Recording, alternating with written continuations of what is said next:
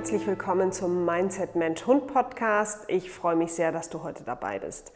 Wir haben hier wahnsinnig schönes Wetter und ich werde gleich wieder raus in die Sonne flitzen. Äh, meine Hunde sind heute den ganzen Tag eigentlich nur drin im Kühlen ähm, und schauen durch die offene Haustür raus, was draußen so los ist, aber nutzen sehr die kühle Wohnung. Und das ist ein kleiner Einstieg, also wir machen gleich mit einem ganz anderen Thema eigentlich weiter, aber was mir grundsätzlich wichtig ist, ist, wenn es so heiß ist, dann bleibt bitte mit euren Hunden drin oder geht irgendwo hin, wo es kühl ist, aber schleppt die nicht bei der Mittagshitze irgendwie durch die Stadt. Das ist einfach viel zu heiß und viel zu warm.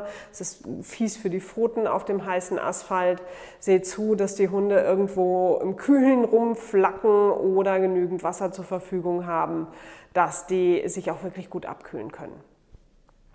Das eigentliche Thema heute ist so ein bisschen angestoßen von einer Kollegin, die hat neulich auf ähm, Facebook einen ganz guten Post geschrieben beziehungsweise habe ich den so am Rande, am Rande gelesen und da ging es darum, dass unsere Hunde uns nichts schulden. Und das ist auch was, was ich immer wieder meinen Leuten sage, die so ein bisschen verzweifelt sind mit ihrem Hund. Gerne, also ich bin ja sehr für Tierschutzhunde, aber tatsächlich passiert das am häufigsten bei den Tierschutzhunden. Ähm, wir haben das aber auch bei Welpenhaltern, die ihren Hund vom, vom Züchter haben oder der jetzt vielleicht in der Pubertät ist. Da kommt sowas ähm, ganz häufig, dass die Menschen genervt sind, verzweifelt ist, weil der Hund bestimmte Verhaltensweisen drauf hat, die nicht in unser menschliches Leben passen. Und dann kommt oft sowas wie, ja, aber ich tue doch eh schon alles für diesen Hund. Der muss doch dankbar sein, also gerade bei Tierschutzhunden, der muss doch dankbar sein, dass ich den bei mir aufgenommen habe, dass der ein Dach über dem Kopf hat, dass ich alles für diesen Hund tue. Und ich denke mir immer so, nee, nee, dieser Hund muss nicht dankbar sein, weil du hast ihn ja in dein Leben geholt. Dein Hund hatte da nicht so wahnsinnig viel Mitspracherecht. Gerade bei Tierschutzhunden, die vielleicht von der Straße weggefangen worden sind, habe ich oft das Gefühl, dass man denen jetzt nicht so einen wahnsinnig großen Gefallen damit getan hat, weil einige Hunde auf der Straße doch gar nicht so schlecht leben also ich möchte jetzt das nicht schönreden oder romantisieren, der, der freie Hund auf den Straßen, aber es gibt genügend Straßenhunde, bei denen ich absolut der Meinung bin, dass die auf der Straße besser aufgehoben sind als bei einem Menschen zu Hause, weil ja jetzt deren ganze Freiheit weg ist. Also ihr müsst euch das so vorstellen, dass da, da, kommt jemand, entführt den Hund aus seinem Zuhause und dann wird er bei uns zu Hause reingesetzt in vier Wände und muss sich auf einmal an Regeln halten, die vorher für den nicht gegolten haben. Natürlich hat er jetzt eine gute Versorgung von Futter, eine gute medizinische Versorgung, hat jemand, der ihn gerne streichelt. Wobei da dann auch die Frage ist, möchte dieser Hund so gerne gestreichelt werden? Der Menschen vielleicht nicht ganz so cool findet. Also klar sind es viele positive Dinge, die solchen Hunden bei uns widerfahren, aber es sind vielleicht nicht unbedingt die Dinge, die dieser Hund sich gewünscht hat. Und die Verhaltensweisen, die manche Hunde dann an den Tag legen, wie extremes Bewachen von, von meinem Haus, ähm, draußen andere Hunde doof finden, das sind ganz häufig Problematiken, die sehr hochkommen, in unserer westlichen Welt, weil hier alles so sehr eng geworden ist. Also früher hat man halt nicht in so, so Reihenhaussiedlungen gewohnt und jeder hat einen Hund in seinem Garten gehabt. Ja, da war es vielleicht mal ein Hund. Die meisten Hunde haben auf irgendwelchen Dörfern gelebt und sind da frei rumgelaufen und konnten mehr oder weniger machen, was sie wollen. Heißt jetzt nicht, dass das damals besser war, aber es waren einfach weniger da. Und unsere moderne Welt ist für unsere Hunde schon echt schwierig. Und dann stelle ich mich hin und sage, ja, aber ich habe doch diesen Hund gerettet. Der muss mich doch jetzt total lieb haben und muss jetzt alles für mich tun, weil ich tue ja auch alles für den. Wie gesagt, der Hund hat sich das nicht ausgesucht, bei dir einzuziehen. Und eigentlich ist es nur unsere Pflicht, es unseren Hunden so gut wie möglich zu machen. Das heißt, dass ich dafür sorge, dass ich meinem Hund das Training angedeihen lasse, was ihm hilft, sich besser und sicherer in unserer, aus Hundesicht glaube ich, total bekloppten Menschenwelt zurechtzufinden. Warum soll denn ein Herdenschutzhund auf einmal nicht mehr bellen dürfen? Ja, weil er jetzt mitten in einer Reihenhaussiedlung wohnt und die Nachbarn stört. Aber also der Hund an sich, der versteht es doch nicht. Und das ist auch nicht in seinen Anlagen drin. Oder ein anderer bellfreudiger Hund. Ähm, Hoverwart, der auf einmal nicht mehr bewachen darf. Ähm, einen Jagdhund, der jetzt nie wieder irgendwie oder selten in den Wald kommt und da seinen, also seinen, seinen Schnüffeldingen nachgehen kann, der Fährten suchen gehen darf, ähm, sondern der wird auf einmal nur noch an der Zwei-Meter-Leine geführt und dann beschwert man sich, dass der total an der Leine zieht. Das ist ja voll doof, weil die Dreiviertelstunde, die wir am Tag mit ihm gehen, reichen dem wohl nicht. Ja, ein Jagdhund. Jagt wohl gerne muss man dann halt irgendwie anders organisieren und auslasten und, und machen. Aber dann kann ich mich nicht beschweren, dass der dann in dem Moment an der Leine zieht.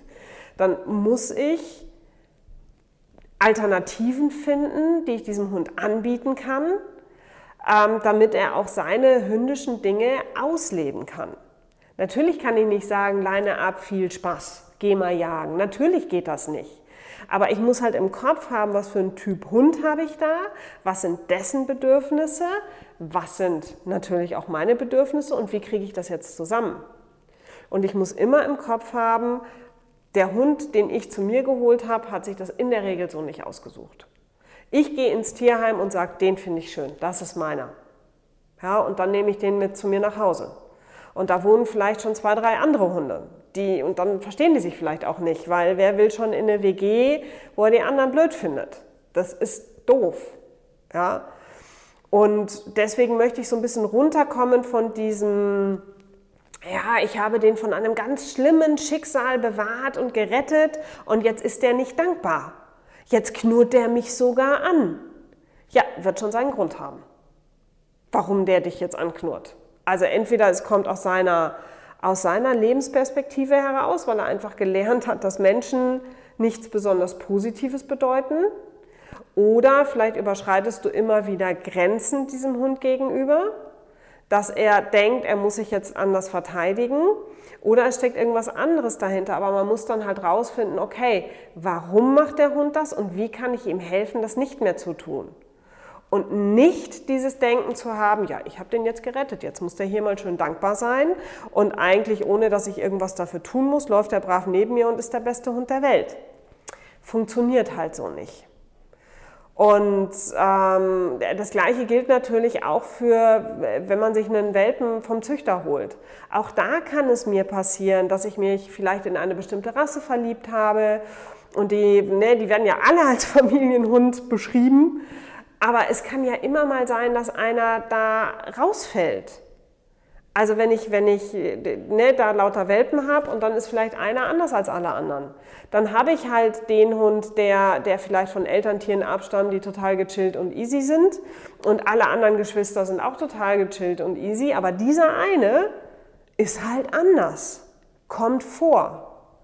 Und so spielt das Leben. Und ich kann das halt auch erst wissen, wenn dieser Hund erwachsen wird, wie der letzten Endes wirklich wird. Also ich habe tiefenentspannte Schäferhunde schon bei mir im Training gehabt und total durchgeknallte Golden Retriever. Man weiß es halt einfach nicht, was da zum Schluss rauskommt. Und ähm, gerade auch bei diesem Welpenthema, da ist es ja auch so, da hat man immer so diese verklärte Sicht, ich hole mir mein Hundebaby und das ist dann süß und knuffig und dann kuscheln wir und dann gehen wir fröhlich durch die Welt. Boah, Welpen sind scheiß anstrengend. Die sind total süß und wären sie nicht so süß, würde sich, glaube ich, kein Mensch mehr von uns einen Welpen holen. Aber ein Welpe ist richtig, richtig anstrengend. Und ich will das jetzt gar nicht so negativ reden, aber Fast alle meiner Welpenhalter, die wir in der Hundeschule haben, sind irgendwann an einem Punkt, wo sie sagen, boah, ist das anstrengend. Oh, es nervt jetzt echt. Kann das jetzt nicht mal bald schnell besser werden? Ja, nee, so, so ein Welpe braucht Zeit, bis der erwachsen wird. Und das kann schon mal drei, vier Jahre dauern. Das ist nicht, ich hole mir den und dann ist er sechs Monate und dann kann der alles und dann sind wir aus allem durch. Da fängt es ja erst so richtig an. Dann habe ich vielleicht die spitzen Welpenzähnchen nicht mehr, die in mich reinhacken. Ähm, stattdessen rutschen die dann so langsam in die Pubertät rein. Macht auch keinen Spaß.